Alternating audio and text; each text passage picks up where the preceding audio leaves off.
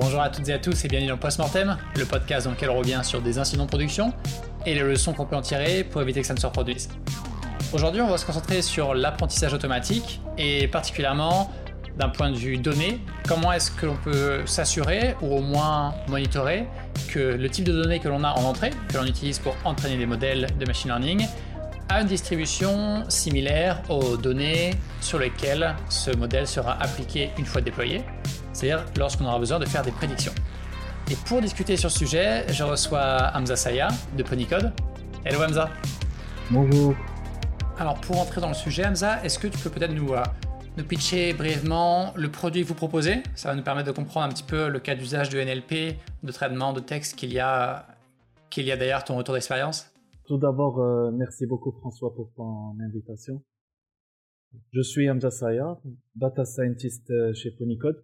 C'est une startup qui a pour objectif de développer des outils qui aident tous les développeurs dans leurs tâches quotidiennes. Donc le développeur code mais on sait tous qu'il fait autour beaucoup d'autres tâches qui ne sont pas à proprement dire du code. Donc il y a la documentation, le testing, la maintenance de la qualité de code, il y a le refacto, etc. Et donc, et donc en fait, c'est des tâches qui sont perçues par une partie des développeurs comme étant des tâches un peu ennuyeuses, qui prennent beaucoup de temps. Et donc Ponycode a pour euh, objectif ultime de créer un assistant intelligent qui va aider les développeurs dans ces différentes tâches. Et donc, il va dire aux développeurs, pendant qu'il est en train de coder, bah, n'oublie pas de tester ça. Je te suggère d'ailleurs d'écrire tel test unitaire. Cette variable est mal nommée. Cette fonction est mal documentée et je te suggère cette, ce commentaire à écrire, etc. L'idée, c'est d'aider le développeur à avoir un code de qualité tout en gardant son enthousiasme et son énergie au plus haut niveau parce que voilà, c'est des, quand on code une, une fonctionnalité, moi personnellement, le fait de la tester après, ça m'ennuie très vite. Parce que c'est comme si c'est une réflexion que je, que je refais. Et donc l'idée de Ponycode, c'est justement d'aider les développeurs à aller plus vite et à, à moins s'ennuyer quand ils font ce genre de, de tâches qui sont nécessaires parce que c'est ce qui permet au code d'être propre et d'être maintenable. Hmm. Et très concrètement, aujourd'hui, c'est quelque chose qui se matérialise par une extension, enfin un plugin sur Visual Studio Code, l'éditeur de, Microsoft, qui permet, lorsqu'on rédige une fonction en Python, en JavaScript, de proposer automatiquement des tests unitaires pour, euh, en fonction de la, fonction que l'on vient d'implémenter. Exactement. Bah, aujourd'hui, nous avons d'ailleurs deux outils qui sont déjà utilisables. L'extension VS Code de Unit Testing, donc c'est une extension qui suggère des tests et qui permet d'écrire des tests unitaires euh, très facilement grâce à une interface graphique pour euh, beaucoup, beaucoup de fonctions en TypeScript, en JavaScript et en Python. Bientôt d'autres langages. Et nous avons aussi une autre application qui s'appelle Docstring, qui est pour le coup une GitHub Action, qui génère des docstrings, donc des commentaires, qui décrivent la fonctionnalité d'une fonction ou d'une méthode au sein d'un fichier de code. Donc on voit que vous avez vraiment affaire à des cas d'usage de Natural Language Processing. Et pourtant, tu me disais lorsqu'on préparait l'épisode ensemble qu'un point qui t'avait beaucoup marqué, c'est l'importance de comparer la distribution du jeu de données que l'on a en entraînement pour entraîner nos, modèles avec le type de données, la distribution des données que l'on va retrouver lorsqu'on va faire des inférences, lorsque le modèle est déployé et va être confronté à la réalité. Exactement. Donc au début, nos notions de Bible, on va entraîner nos modèles sur le code qui est déjà présent. C'est le, code euh, open source de GitHub donc nous avons entraîné beaucoup de modèles sur ce code open source que nous avons labellisé. Et donc ensuite nous avons développé un protocole d'évaluation de, nos algorithmes machine learning qui est assez robuste sur cette donnée. Et nous avons à la fin réussi à avoir des modèles qui performent vraiment bien sur cette donnée. Donc c'est des modèles qui, étaient très satisfaisants a priori. On part en production on teste sur les méthodes euh, open source euh, sur lesquelles nous, nous avions testé avant. Ça marche très bien, il y a les bonnes suggestions, etc. Donc quand tu dis sur les méthodes open source, euh, ça correspond aux fonctions et méthodes que tu retrouves sur des répertoires de code open source et tu testes si les suggestions de Ponycode proposent des tests unitaires cohérents, c'est ça? Exactement, est-ce que c'est bien les tests auxquels on s'attendait? Bah, À ce moment-là, on se rend compte que ça marche bien, on va en production Et c'est un outil qui est utilisé par beaucoup de devs, etc. Des fois ça marche et des fois ça, bah, ça marche moins. Il y a des petits problèmes euh, au, niveau de la suggestion. Des fois le développeur a l'impression que la fonction est très simple, mais notre modèle suggère un mauvais, mauvais test pour cette fonction. C'est-à-dire que les inputs qu'il suggère pour le test je vais dire n'importe quoi, mais c'est une image qui explique assez bien ce qui se passe. En gros, j'écris une fonction qui valide un email, qui dit est-ce que cet email est valide ou pas. Donc, euh, soit ça passe par une regex ou, ou, autre.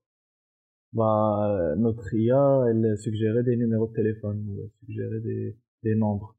C'est des choses qui n'ont rien à voir avec ce à quoi le développeur s'attend. Et donc là, nous nous sommes dit, en fait, si on résout au cas par cas, c'est, ce n'est pas faisable parce que c'est, c'est pas un travail qui va tenir longtemps.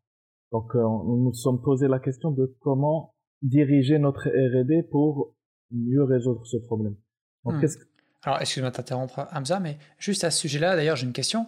Comment est-ce que vous faites pour recueillir les retours des utilisateurs qui souhaitent vous dire bah là, regardez, le modèle me fait une proposition qui n'a pas de sens, euh, j'ai un email à valider, je m'attendais à avoir euh, ce type d'input et il me propose de tester sur des numéros de téléphone. Comment est-ce que vous récupérez ces, feedbacks? Vous avez un formulaire ou une interaction à travers euh, votre plugin? Dans l'extension, il y a un formulaire et on peut cliquer dessus et envoyer. Et c'est très facile aussi de nous envoyer des messages via notre site. Nous avons aussi un Slack, une communauté Slack, sur laquelle les gens viennent pour écrire des critiques, qu'elles soient positives ou négatives, pour euh, remonter des bugs, etc. Et donc euh, voilà, nous avons ces trois canaux pour que les gens puissent nous remonter les problèmes qu'ils ont. Il y a un, ami à moi qui m'a dit que lui, dans son travail, il monitore la distribution des données de la vie réelle et la distance entre cette distribution et la distribution de ces données d'entraînement parce qu'ils travaillent dans des systèmes de recommandation et que dans ces systèmes de recommandation, bah, en fait, les gens ils changent d'avis dans le temps, dépendamment des saisons, dépendamment est-ce que c'est les vacances, de est-ce que c'est les vacances ou pas, etc. Bah, en fait, ça, les gens changent d'avis et donc c'est des modèles qu'il doit réentraîner constamment. Il a plein de métriques de distance entre distributions et il en existe beaucoup. Je vais parler de la plus connue, c'est la Kullback, euh, les, les, les euh, divergence c'est la KL distance euh, pour les intimes. Donc, on prend la, distribution des données de la vie réelle, on la log. Quand tu dis les données de la vie réelle, tu fais référence au code source écrit par l'utilisateur qui va être envoyé en entrée de ton modèle pour générer des tests unitaires. Exactement, sauf que dans notre cas, on prend vraiment des choses qui sont qui vont nous nous aider ensuite à faire l'enquête mais sans être dans des problématiques de violation de vie privée. Donc en gros, par exemple, nous, les fonctions sur lesquelles nous avons entraîné notre modèle, c'est des fonctions tirées de l'open source qui sont, pour beaucoup d'entre elles, de la même complexité. En termes de AST, donc un AST c'est quoi? C'est un Abstract Syntax Tree, c'est un arbre euh, abstrait de syntaxe, qui représente le code sous forme d'un arbre, parce que c'est comme une grammaire et donc, il dit, voilà, c'est une fonction. Et ensuite, dans la fonction, il y a le token qui est def. Par exemple, en Python, il y a le token def. Ensuite, il y a le token qui dit le nom de la fonction, etc. Et ça part comme si c'était un arbre. En fait, nous, nous avions, dans nos fonctions que nous avions tirées de l'open source, sans nous en rendre compte, nous les avions filtrées en gardant une même complexité pour toutes nos fonctions. Et donc, on a commencé à monitorer la, la distribution des complexités des fonctions que nous recevons. Donc, est-ce que c'est des fonctions qui sont très complexes ou c'est des fonctions qui sont très courtes? Comme ça, déjà, ça, c'est un premier problème que nous avons remarqué très vite parce que les développeurs qui nous envoyaient, bah, nous envoyaient des fonctions qui n'étaient souvent pas dans la moyenne de complexité des fonctions sur lesquelles nous avons entraîné notre, notre modèle. Donc, euh, il y a ça, et il y a ensuite nos embeddings. Alors, est-ce que tu peux rappeler ce qu'est un embedding? Un embedding, c'est une manière de représenter un texte dans un espace vectoriel, donc sous forme de vecteur, et en fait, ces vecteurs sont censés être proches d'eux quand on a deux textes euh, qui sont proches sémantiquement. Par sémantiquement, j'entends le sens. Par exemple, beau et joli sont deux mots qui sont syntaxiquement très différents. Ils ont très peu de mots, de caractères en commun. Mais qui sont sémantiquement très proches, puisqu'ils représentent des niveaux différents d'une même nature. Et donc, en gros, dans cet espace, les mots qui sont sémantiquement proches sont aussi proches en termes de distance euh, entre deux vecteurs. Et pour compléter cette intuition derrière les embeddings, une image que l'on prend souvent, c'est lorsque l'on prend le vecteur pour le mot roi, que l'on lui soustrait le vecteur du mot homme et qu'on y ajoute le vecteur du mot femme, alors on obtient le vecteur correspondant au mot reine.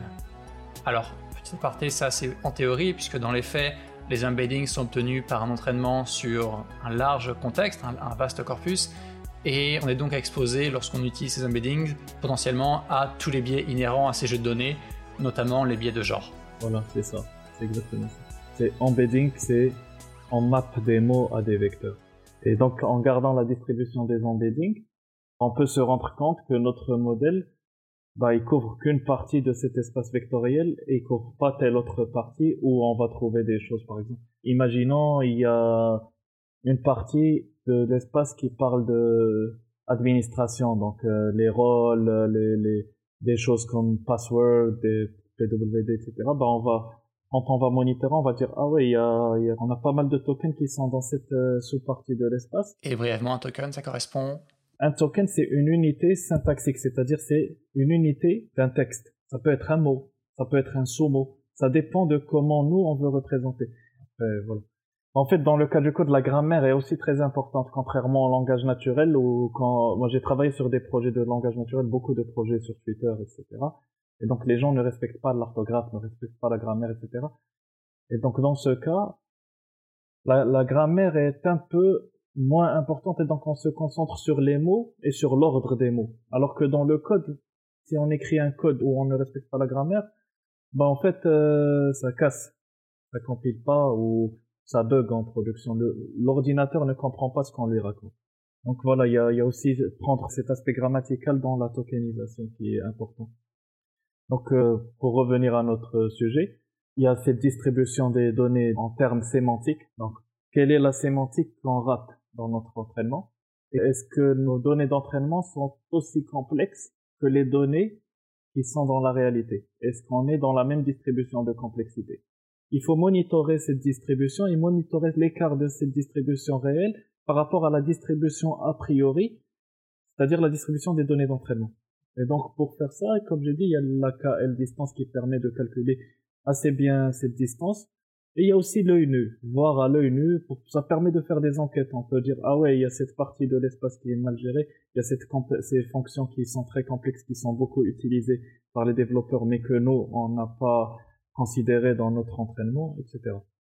Et donc, euh, cet input, on peut, on peut prendre les inputs de la réalité les, regarder dans notre espace d'embedding quels sont les mots qui sont autour de ces inputs et on peut ah oui dans ma donnée d'entraînement je n'ai pas pris en considération tel euh, scénario fonctionnel et donc déjà avec ça ça permet d'attaquer le problème en tout cas de le résoudre jusqu'à un certain point parce que ça permet de couvrir un peu ce sur quoi les utilisateurs sollicitent le plus dans mon cas c'était du texte après dans d'autres cas ça peut être euh, n'importe quel type de données. Donc ça peut être des images, ça peut être des données tabulaires, etc.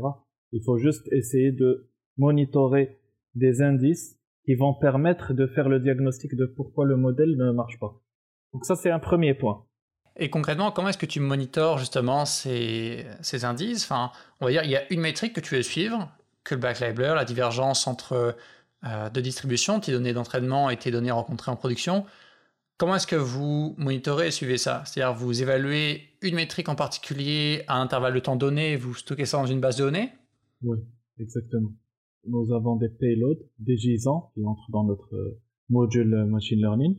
Et donc, ce module, ce qu'il fait, c'est qu'il parse ces payloads, etc.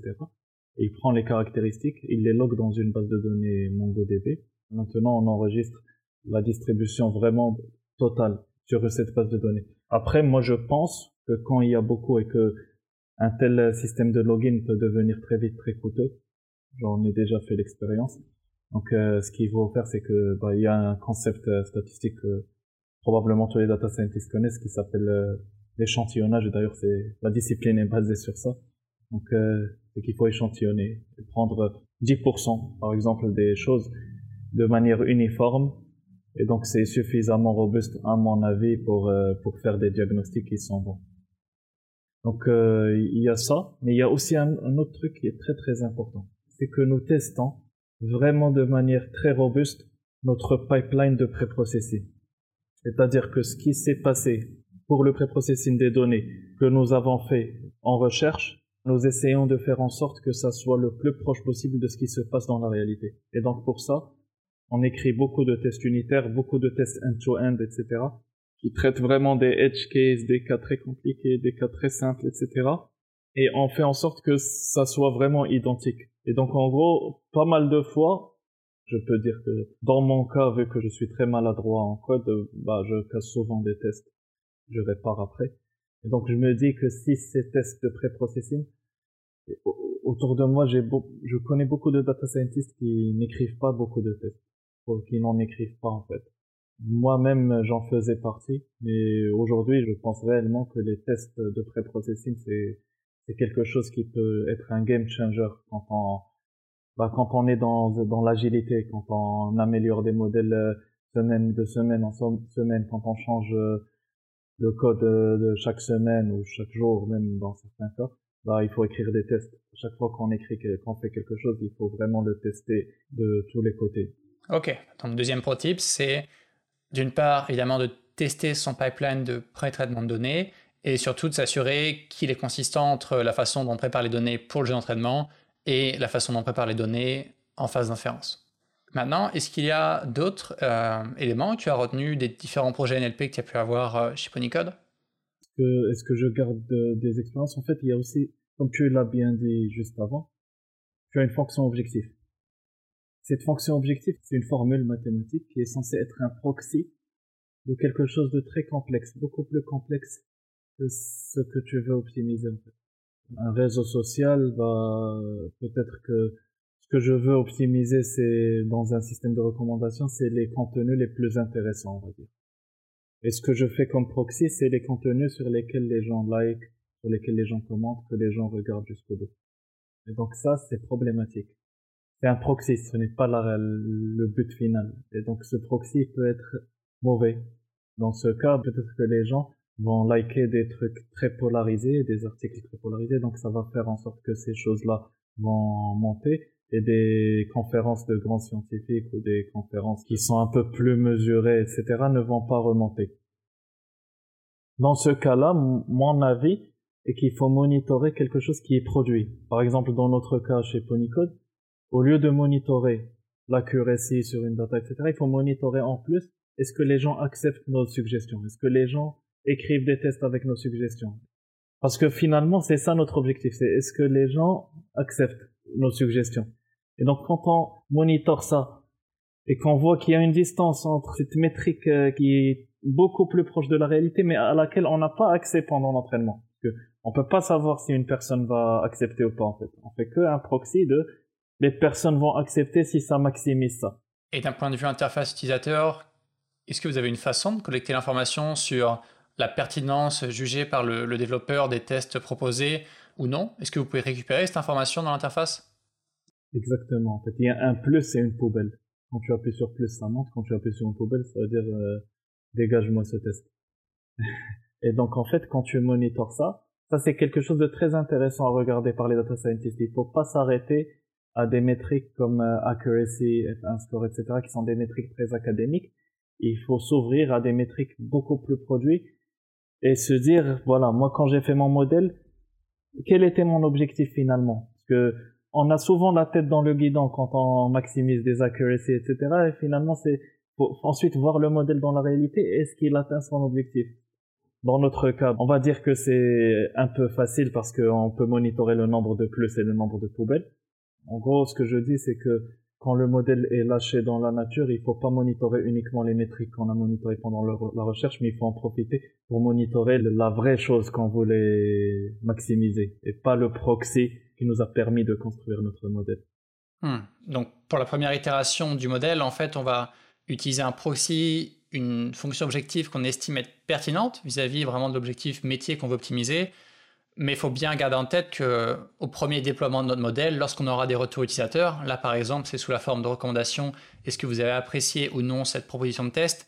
Là, il faut vraiment capitaliser sur euh, récolter cette information, oui, ce test était pertinent ou non, pour ensuite utiliser cette information comme métrique euh, à optimiser dans un second, euh, un second temps, une deuxième version du modèle que l'on va entraîner et redéployer. Exactement, c'est exactement ça. Je dis pas que c'est simple, c'est très compliqué. En fait, ce que ça peut te dire, c'est juste est-ce que ton proxy il est bon ou est-ce que c'est un mauvais proxy? Mais après, il faut se brûler deux ou trois neurones pour euh, trouver une nouvelle fonction objective. Souvent, je pense que le sujet des fonctions objectives, c'est le sujet le plus en tout cas, pour, de mon point de vue, c'est l'un des sujets les plus intéressants du, du travail d'un data scientist. C'est un sujet sur lequel il faut vraiment se poser et bien réfléchir. Souvent, on utilise des fonctions objectives qui sont classiques qu'on a vu à l'école, etc. Mais voilà, des fois, juste en changeant des petits détails dans ces fonctions, ça permet d'avoir des modèles qui sont beaucoup plus pertinents. Ok, donc si on fait le bilan brièvement, on a parlé de l'importance de monitorer la distance entre les distributions de données d'entraînement et celle sur laquelle le modèle est employé une fois en production euh, Deux secondes, j'ai oublié un petit détail. Monitorer la distribution avant le pré-processing, monitorer la distribution après le pré-processing. Faut monitorer les deux. Parce que des fois, la première correspond, la deuxième ne correspond pas. Et dans ce cas, ça veut dire qu'on a raté quelque chose dans le pré-processing. Ça aussi, c'est très important. Hmm. Ben, ça permet de faire le lien avec le deuxième point, qui est l'importance de tester le pipeline de pré-processing des données pour idéalement bah, justement identifier ces divergences de distribution. Avant de conclure, est-ce que tu aurais une recommandation pour nos auditeurs? Oui, oui. Ce que j'ai appris, ce n'est pas uniquement dans ce problème, mais en général, dans la vie de tous les jours, c'est le, le problème de l'a priori. J'avais lu un livre qui s'appelle La formule du savoir de Len Green qui, qui philosophait dans tous les sens sur cette formule, qui est extrêmement intéressant, qui explique toute la profondeur de cette formule en fait, on commence toujours, que ce soit dans le monde professionnel, que ce soit quand on code ou que ce soit quand on fait du machine learning, dans nos relations, etc., par un a priori. Il faut toujours mettre à jour euh, cet a priori pour qu'il corresponde à la réalité. Il faut, toujours avoir cette, euh, cette, euh, cette feedback loop qui permet de mettre à jour cet a priori. Et en fait, j'ai l'impression que ce problème, il généralise tous les problèmes que je rencontre, en tout cas moi dans ma vie, correspondent à ça. C'est que je n'ai pas mis à jour mon a priori quelque part. Donc voilà, il faut toujours voir est-ce que la distribution de la réalité correspond à la distribution que nous avons dans notre tête, dans le modèle de notre cerveau, et mettre à jour notre cerveau pour qu'il corresponde à la distribution de la réalité. Ça résout énormément de problèmes dans la vie. Est-ce que j'ai cette expérience en état? Merci, Hamza, d'être venu partager ton expérience. Merci beaucoup, François. C'était le huitième épisode de Postmortem. J'espère qu'il vous a plu. Dans tous les cas, je vous invite à le partager avec quelqu'un qui pourrait être intéressé par le sujet. Et je vous dis à une prochaine fois. Bye.